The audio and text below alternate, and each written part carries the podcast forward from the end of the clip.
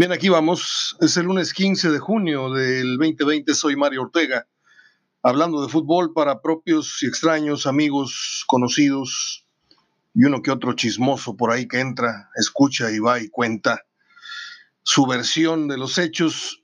Que sea una buena semana, para mí es un arranque muy gratificante de semana. Puse un mensaje de aliento, como suelo hacerlo, y me encanta, me encanta la respuesta cuando la gente realmente establece una comunicación y no es porque yo coleccione likes ni, ni quiera yo romper récord de nada, ni, pero me gusta cuando se vienen en cascada eh, los saludos y la correspondencia de la gente.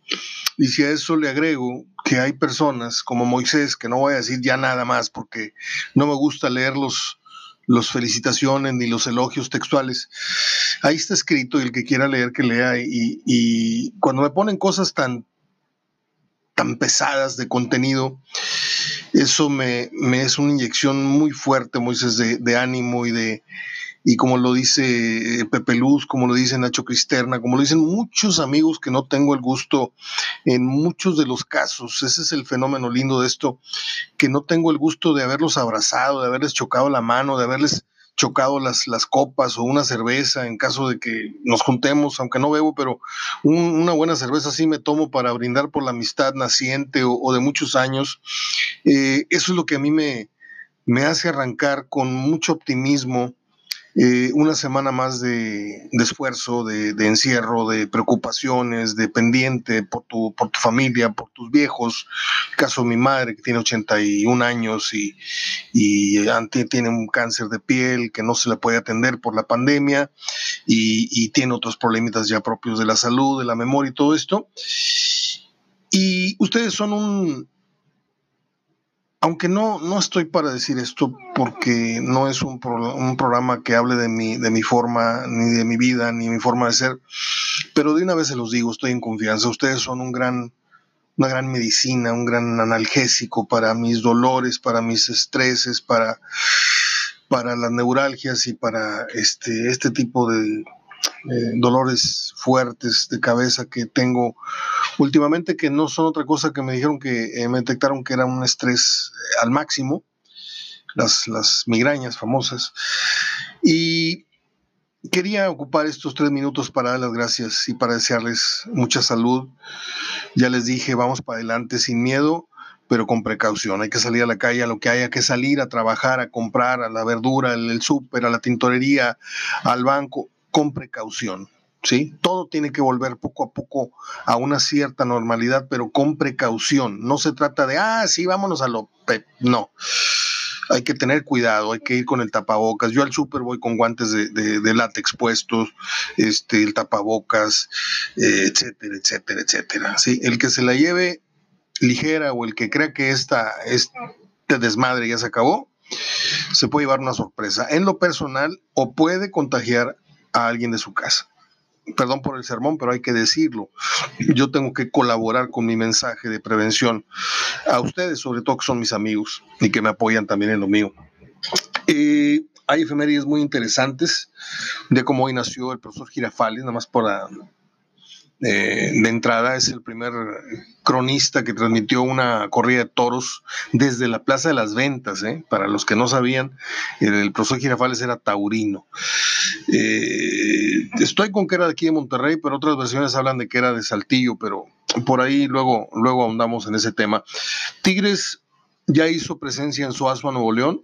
A las 9 de la mañana se apostaron muchos, aunque hubo otros ansiosos que llegaron más temprano. Eso me gusta es como cuando es el primer día de clases, hay muchos niños que lloraban y, pataleaban y no se querían bajar del, autobús o del camión escolar o de la, de la camioneta. A mí me van a patín, la verdad. Este, y yo era de los que no sé, me encantaba llegar temprano a la escuela, me encantaba entrar a mi salón, este, dejar la mochila y luego ya esperar a que el timbre. ¿Se acuerdan cómo era el rollo o no? Ya se les olvidó. O al menos en mi tiempo tú podías entrar a tu salón, dejar la mochila, salirte y si llegaste 12, 10, 15 minutos antes de que tocara el timbre de la entrada, ya luego procedíamos a formarnos, este, no sé si había un juramento, no sé si les tocó esto en, secundaria, el juramento, todo esto, y luego ya los avisos de la directora para toda la escuela, y luego ya en filita iba cada quien entrando a los salones. A mí me encantaba llegar y oler el salón y ver el pizarrón recién mojado, recién limpiado por el conserje. Bueno, pues me imagino que muchos eh, jugadores, después de este rollo totote que les tiré, me imagino que muchos jugadores se han de sentir así hoy, que quisieron llegar tan temprano, pese a que estaban citados a una, hora, a las nueve. Eh, hay reportes que hablan de que hubo jugadores que llegaron media hora y hasta 45 minutos antes a entrenar. ¿Sí? Eso es lo que produce este hastío de estar en casa, este encierro. Eh, ojalá y Tigres y todos los equipos tengan un regreso como lo, quiero intuir. Yo soy mucho, de, soy intuitivo y, y, perdón que lo diga, ¿eh? A mucha gente le puedo caer gorda porque hablo mucho, a veces caigo en el yoyo, pero a veces es necesario, en ciertos casos. Les dije que no quería ni mencionar cuando hablé de, la enfermedad y la gravedad del Gancito Padilla, les dije, está en una condición muy grave y ni siquiera quiero mencionar ni imaginar, y así fue. Finalmente terminó perdiendo la vida el gran Aarón Padilla, una persona yo lo pondría en la, si yo hiciera una cena y pusiera a los más rufianes, a los más decentes, a los más honestos, estaría don Jorge Urdiales, estaría Aarón Padilla, en otra mesa estaría Maurer, Borja, este, La Puente, eh, y muchos otros personajes, ya, ya distinguieron qué mesa es cuál. Era un hombre totalmente bueno, era un hombre que a lo mejor no estaba eh, para las broncas en, los que, en las que lo aventaron, la comisión disciplinaria, ¿se acuerdan? Luego tuvo algún puesto por ahí en la Federación Mexicana de Fútbol, pero a las nuevas generaciones les quiero decir que fue un delantero muy pícaro, tenía mucha picardía, eh, jugó en Pumas, jugó en selección nacional, eh, jugó el Mundial del México 70, cual yo me tocó la suerte ya de ver y de asistir con mi papá. Este, nada más no le digan a nadie porque luego este, hay algún celo por ahí de, mis hermanos. No, no es cierto. Eh, eh, descanse en paz el, el, Gancito Padilla. Eh, no sé si es gloria o no gloria, yo no conozco, digo sí conozco, pero no estoy para calificar este, la grandeza que tuvo en Pumas o no. ¿sí? Hay quien, a lo mejor se muere Mejía Barón o, o, Sanabria un día y le llaman Gloria de Pumas. Yo creo que Gloria son otras, empezando por las de Linares, pero pues descanse en paz un gran personaje de la UNAM. Eh, que muchos, reitero, no saben que él fue el, al menos aquí, en Brasil fue Garrincha o no sé quién fue, creo que Garrincha, el de la bicicleta, pero aquí en México, el que hacía las fintas acá bicicleteras era él, y le salían muy bien, y hay videos de ello. El Tuca es el tema el día de hoy, porque hay quien dice que en el 2021 cumple y se va, como aquella vez de cenas y te vas, o comes y te vas, como le dijo el señor de las botas que defraudó a todo México, como el de ahora. Este, perdón, Nacho, perdón, perdón. Voy a procurar no hacer comentarios políticos que te puedan lastimar. abrazo, Nachito Cristerna. Eh, hay quien dice que cumple el contrato y hay quien dice que no, no está del todo segura la cosa. Eh, y se desató el rumor yo no sé si darle vuelo a esto, si darle juego, porque todo nace de una entrevista o de un programa que yo no oigo y que a veces me topo ahí en Facebook, en el, en el muro de alguien, que en, las notificaciones y de repente aparece el, programa eh, donde está Willy González, este, eh, moviendo las manos así como directivo y, diciendo puras cosas, puras obviedades y puros lugares comunes. Este, y, luego aparece el Cora diciendo, eh, diciendo dijiste, viniste, y dice que fue maestro de primaria, pues qué vergüenza. Entonces yo sé que ese periodismo no lo consumo, a veces volteo a verlo por algún escándalo o por alguna de esas veces que dicen algo cierto alguna novedad, alguna cuestión de reportería que en el caso de Roberto Flores, pues este, hay, que, hay que asumirlo, es un reportero de mucho oficio. No me gusta cuando está en cabina, es muy, muy prepotente, es muy, muy altanero con ciertos eh, compañeros y con ciertos eh, aficionados que lo llaman, y sabe cuándo hacer una sedita y a quién besarle las patas ahí al aire eh, cuando se trata de, compañeros de más, de más, este, de más nivel que él. Pero por ahí me entero que sale del programa de Willy González el, rumor de que Caixinha sería el, relevo de, o, uno de los gallos de, Tigres para la sucesión del Tuca Ferretti híjole, me la voy a jugar. Así como les, les dije de la intuición y no quise decir mi pronóstico porque no era, no era agradable, no era ético decir, pues yo creo que se va a morir, pero en el fondo usted sabe que yo lo, lo insinué. Bueno, yo creo que esto no tiene, no tiene mucho fondo. Creo que Caixinha no es un, técnico que reúna el perfil, aunque vieran que pensándolo bien sí. ¿Cuántas indisciplinas no le ha perdonado la directiva de Tigres al Tuca? la cartera, el, mentarle la madre a la tribuna de Veracruz, el esto, provocado no, ¿eh? Esto, lo otro, lo otro. Bueno, pues Caixinha ha tenido clinch, ha tenido este, encontronazos con N personajes, con la prensa, igual que el Tuca, ya le pegó a la mesa, ya se paró, ya tuvo broncas personales con... Aquí Caixinha le dijo, insultó a un, a un reportero, que lo, entrevistó al aire eh, previo al, partido. Eh, le dijo, lárgate, lárgate de aquí o vete a la no sé qué. Este, yo no sé si, si Caixinha sea el perfil que la gente de Tigres quiere. Y yo no sé si tampoco Tigres esté para darle gusto a la gente. Eh, Tigres le dice, al igual que Monterrey, aquí está el equipo, aquí está el estadio, bríncale, cómprame el abono, compra la camiseta si es que te dices tigre de corazón, ¿sí? Porque los chantajean en base a mensajes subliminales en los medios, ¿sí? Porque una persona que le va a tigres y que no tiene la última o la antepenúltima, o si no le brincaste por lo menos con mil pesos en la tienda de los tigres, no eres realmente un socio del equipo, aunque no tengas abono, ¿sí? Entonces hay un adoctrinamiento por parte de los, de los equipos locales que son, tienen máster, tienen doctorado tras doctorado en esto de la mercadotecnia del fútbol, que no la tienen ni la América, ni las Chivas, ni, ni otros equipos de, inferior, nivel.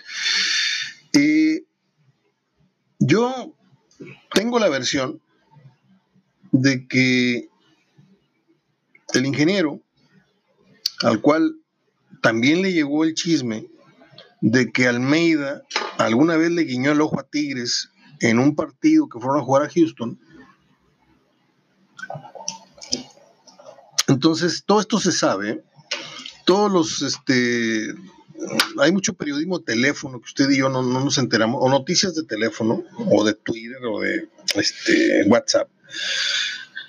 Usted ni se imagina cuántos jugadores de qué equipo, con qué equipos están vacilando ahorita y pasándose chismes del equipo. No, hombre, no, aguantamos al técnico. Sabes que este, llegó este güey poniéndonos unas, métodos que, cree que está descubriendo América. Tantas cosas que se, que se comparten. Jugadores que fueron compañeros en un mismo equipo y luego dejaron de serlo. O jugadores que simplemente se dieron un abrazo al final de un partido, se cambiaron la camiseta y, y al final, antes de subirse a su respectivo autobús, se cambiaron teléfonos. Este, bueno, se, intercambiaron números. Eh, yo sé que el ingeniero eh, Alejandro Rodríguez quiere con Almeida, ¿sí? Y le va a ofrecer un contrato de 3.8 millones de pesos al mes, ¿sí? Cuando Almeida decida finalizar su proceso en el fútbol de la MLS o ponerle pausa y venir para acá difícil el tema de Almeida porque Almeida le jura y le, eh, le jura amor eterno y ves el escudo en cuanta entrevista a nivel nacional le hacen. ¿Sí? estoy hablando de Chivas. Le profesa un amor perenne a las Chivas. Y se antoja difícil para, para que Almeida pues haga todo este tipo de, Faramayas y finalmente venga a dirigir a Tigres. Pues no que querías tanto a Chivas. Chivas lo está esperando, ¿eh? a la hora que sea, está esperando a Almeida. Y Vergara tiene esos 3.6 millones y más para pagarle a Almeida si, si ese fuera el caso. Pero Almeida le llama el, clímax del estadio y de la afición de Tigres. Ese es el punto, ¿sí? La experiencia Chiva ya la vivió y yo creo que pues pediría permiso en base a algunos mensajes o, pediría disculpas en base a, ciertos mensajes en las redes y finalmente tendría que venir a dirigir a Tigres. Porque aparte de que acá le van a pagar 100 dólares cada vez que respire, va a tener, a pesar de la crisis, la pandemia, va a tener tres veces más Arsenal, futbolísticamente hablando, que lo que tuvo en Chivas. Y mire que en Chivas, con rondanas y tuercas y, clavos y, y, piedras, y lo que ganó, que no lo va a volver a ganar un técnico del Guadalajara en los próximos 30 años en un lapso tan corto. Ese es el problema de Almeida si regresa. ¿Sí? Yo por eso soy de la idea de que Bucetich no regrese, Reynoso, ¿a qué regresas a la América? Que te torten el hocico, ya no tienes a Batata, ya no tienes a Botes, ya no tienes al otro, ya no tienes al ruso, ya no tienes a Negro Santos. Ah, no. Milo, ¿a qué regresaste una y dos y tres veces? A que te insulte la gente. ¿A dónde triunfaste? Digo, salvo Rafael y, Miguel Bosé, esos güeyes que llenan, aunque vengan cada tres años y canten lo mismo, lo mismo, lo mismo, que tienen 20 años sin sacar una canción de éxito nueva, pero la gente paga con incremento el boleto, aunque les canten el mismo show, nada más que revueltitas las canciones. La que canté al principio, ahora te la canto en medio o al final. Y así es la gente. Se dejan, este, pues el que por su gusto es güey, como dice, el que por su gusto es güey, hasta la coyunta. Entonces, yo no volvería si yo fuera Almeida, yo no volvería al Guadalajara. Primero. Segundo, yo vendría a ojos cerrados a Tigres. ¿Sí? Tercero, hay un segundo candidato que yo creo que sería el ideal para dirigir al equipo universitario o al equipo de Cemex, como usted quiera llamarlo. Hace algunos meses estaba en la cresta de la popularidad y del sondeo Memo Vázquez, que no es mal técnico. ¿eh? A mí me gusta mucho la, forma en que se ha ido corriendo el velo de esa imagen de, técnico pachorras, de técnico, este, creen que porque es, es una persona calma, una persona este, mesurada en la banca, como, como están acostumbrados los villamelones a que si no es un Tomás Boy que está de payasito brincando o un Piojo Herrera que está mentándole la madre a tiro por viaje al árbitro o al abanderado, creen que esa intensidad es sinónimo de saber de fútbol. El Piojo ya lo dije, que por, por cierto, el Piojo ya se extendió su contrato hasta el 2024. Este, no quiero ser contradictorio, pero por un lado yo siento que el Piojo sabe de fútbol y si viniera Tigres los haría volar, los haría como aquella edición de Reynoso con Tigres que llegó y le metió 5-1 al, al Atlante en el primer partido.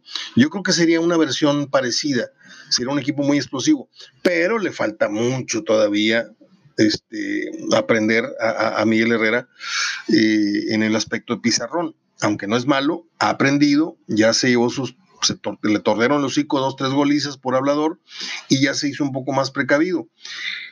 Creo que el candidato que le vendría muy bien a Tigres sería el Cepillo Ambriz. Porque Hoy Chivas, hoy América, no se diga León que lo está viviendo en su, en su esplendor, el San Luis, todos los equipos que corrieron a Ambriz, primero por no saber de fútbol directivamente, segundo por no tener paciencia, que puede parecerse pero no es igual, tercero por su poca mercadotecnia por su aspecto. Hoy saben la clase de entrenador que es Nacho Ambriz. ¿sí? Yo le voy a decir un pronóstico, ojalá y usted lo anote en una agenda, si es que no se acaba el mundo de aquí a, diciembre. Creo que el próximo técnico de Tigres no está entre Almeida y dos más que me puedan sacar. Yo les digo que está entre Ambriz, Almeida y Memo Vázquez porque el Piojo ya firmó por, por cuatro años, que para mí es un error. Van a ver, van a ver. ¿Cuántos títulos cree usted que entregue el Piojo Herrera en cuatro años de contrato? Ocho torneos más. Yo no digo que no llegue a las semifinales y que, que califique. Es como el que va todos los días y checa tarjeta en el trabajo y dice, espérame, espérame. Una cosa es la constancia, la puntualidad y otra cosa es la efectividad. El Tuca, muchas finales. A ver, tu porcentaje de ganadas, ¿cuáles son? Las finales importantes, no las de campeón de campeones y esas, las charola de plata aquí de McAllen. No, no, no, no. Las Libertadores, las ligas, las copas y todas las copitas, échamelas para un lado. A ver, ahí es donde se mide realmente la grandeza y la, efectividad de un técnico, no, no inflándole la factura con datos y récords y, estuvo más tiempo parado, más minutos parado en la línea de banda que ninguno. Ya no más falta que digan eso. ¿eh? eh la columna de Gerardo Velázquez de León, que para mí es uno de los hígados más, más pesaditos que tiene el periodismo a nivel eh, capitalino, nacional, que no nos quiere a los regimontanos, porque no nos quiere, se expresa despectivamente eh, a cada oportunidad que tiene, ha escrito una columna que yo la escribí aquí verbalmente y de manera escrita también hace ya varios años. Sí, nada más que no escribo yo en el, ¿qué? En el Universal. Déjame ver si la puedo reproducir. Pero yo aquí, lo que es del César al César, ¿eh? lo que hagan bien yo lo digo, lo que hagan mal también lo digo. Violencia de género en el fútbol mexicano, escribe Gerardo Velázquez de León.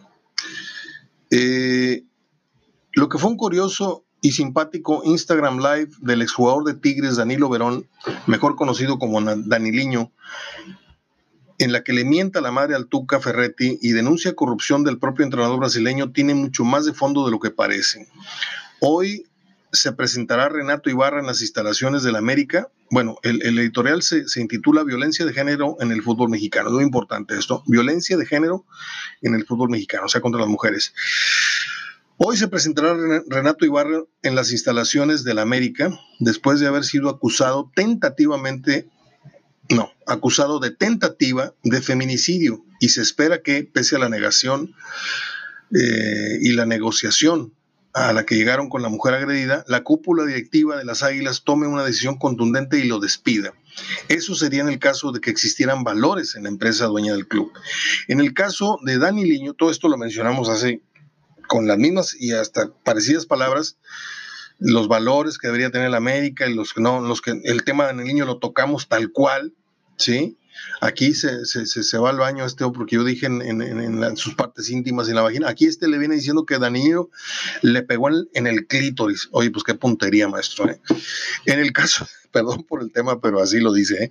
En el caso de Daniliño fue algo similar, pero ocurrió hace nueve años cuando el jugador quien tiene un problema de alcoholismo detectado y aceptado, agredió a una mujer de nombre Priscila Jiménez, ah, caray, dándole una patada en el clítoris, dice este, este estúpido, que le provocó un sangrado contundente y la llevó al hospital. A veces, ni buscándolo, lo encuentras, imagínate este de una patada. Qué feo chiste. Esto fue después de la semifinal de la Apertura 2011, cuando Tigres le ganó a los Gallos Blancos de Querétaro, y esta situación se presentó en una celebración que, dice él, fue hasta altas horas de la noche. Esta mujer denunció a Daneliño días antes de la final contra Santos Laguna por actos de violencia, entre los cuales citó golpeo en partes íntimas, agresiones en la cabeza e intento de estrangulación. Al enterarse, aquí viene lo, lo importante de todo este rollo que tira el amigo, que ya son datos conocidos. Esta denuncia es la que ya hicimos nosotros con muchos meses y años de, antelación. Al enterarse de todo esto, la directiva de Tigres lo que hizo fue ordenar, un, uh, ordenar a su cuerpo jurídico, les dije, este pleito no se lo ganan al jurídico de Cemex. Lo dije, no lo dije, Pepe, lo dije, no lo dije a los que me escuchan de todos los días. Eh, fue ordenar a su cuerpo jurídico que resolviera la situación y dejara limpio a Daniliño, lo que ocurrió muy fácilmente al ofrecerle dinero a la parte agredida y se acabó el tema. El objetivo era que el brasileño jugara la final, a la cual llegó borracho, según dijo él mismo en el Instagram Live de los directivos que en ese entonces estaban en Tigres y que hoy se encuentran en la institución son Alejandro Rodríguez, que acaba de volver a la presidencia, a Alberto Palomino, a quien reubicaron y pusieron dentro del departamento jurídico de Cemex, así como a Ricardo Ferretti, quien era el entrenador. El problema es que seguramente el Consejo de Fútbol de Cemex no tiene ni idea, eso lo pongo yo, de lo sucedido en 2011, mucho menos que arropa a quienes se hicieron de la vista gorda ante un hecho tan grave solo por anteponer el deseo de que el equipo ganara el título de liga. Violencia de género que intentaron ocultar y que se hizo para nada grande debido a una muy buena estrategia de estos directivos, quienes prefirieron tener a un agresor de mujeres en el campo a que pagar a este por lo que había hecho. En un país en el que vivimos y en el que mueren miles de mujeres al año, estos hombres prefirieron negociar y comprar silencios por el delito de este jugador que permitir que recibiera el castigo que merece. Este pésimo ejemplo dado por Tigres en 2011 se puede repetir esta semana en el América, prefiriendo ganarle unos millones a un jugador que mostrar valores en la institución como fue con Tigres y su consentimiento para tener a un agresor de mujeres en el campo solo para ganar una final. Por cierto, la primera que se llevaron en 29 años. Esa fue la lectura textual. Le puse uno que otro acento yo ahí con algún chascarrillo de el, ah, ¿cómo me cuesta decirlo? Del periodista Gerardo Vázquez de León.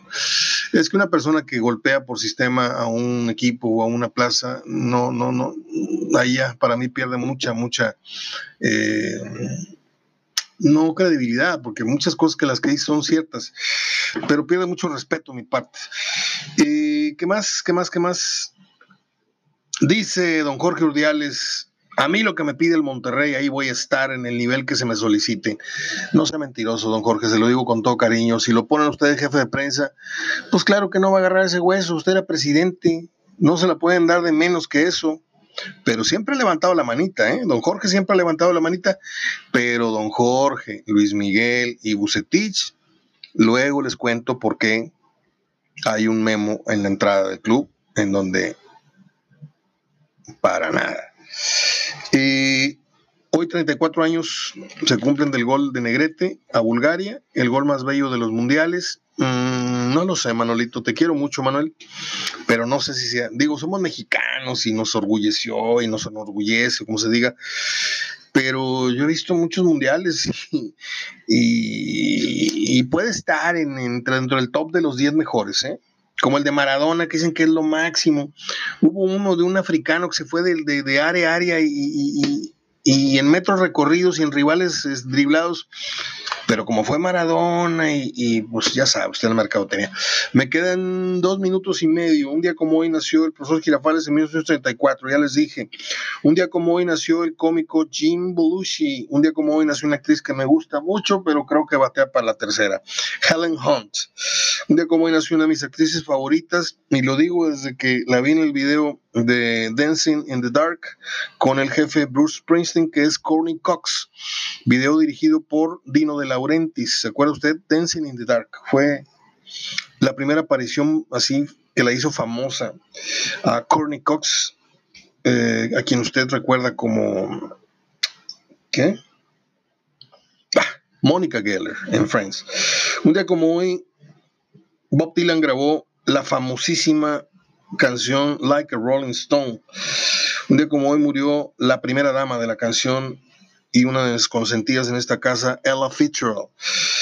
Eh, y un día como hoy, Yoko Ono es acreditada como la coautora, se vale llorar, la coautora de Imagine por el Sindicato de Compositores de los Estados Unidos. Ah, qué vieja tan horrible y tan odiosa. Perdone, perdón, pero no puedo dejar de decir eso cada vez que hablo de Yoko Ono. Eh, es todo. ¿Cómo, ¿Cómo no decirles ánimo? ¿Cómo no decirles lo mismo que digo cada lunes? A veces, créame, quiero, quiero ser diferente, quiero, quiero variarle a mis speeches, pero es lunes y, y hay que hacernos fuertes, antes, durante y después de la pandemia hay que hacernos fuertes, porque es un arranque de semana no todos están tirados viendo memes y viendo la tele en sus casas. Hay gente que se está partiendo la madre saliendo a trabajar. Este, desde todos los niveles, ¿eh? desde ejecutivos hasta choferes del camión de la basura, hasta de ruta, hasta policías, hasta doctores, hasta, ¿sí? No todo cambió drásticamente, por eso hay tanta contaminación, por eso hay tanto virus. Les dejo un abrazo de gol. Soy Mario Ortega, nos escuchamos mañana y gracias por sus comentarios.